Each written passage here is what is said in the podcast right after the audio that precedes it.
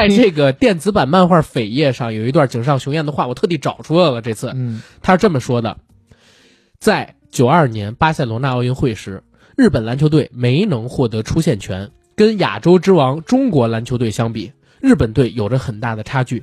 难道今后日本队再也没有机会参加奥运会了吗？难道日本队再也没有机会打败中国和韩国，登上亚洲冠军的宝座吗？加油！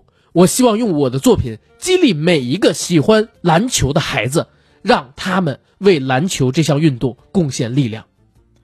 我只想说，井上老师，你做到了。但是他做到了，是做到了。然后你想，九二年的时候，九二年是第一届美国篮球梦之队。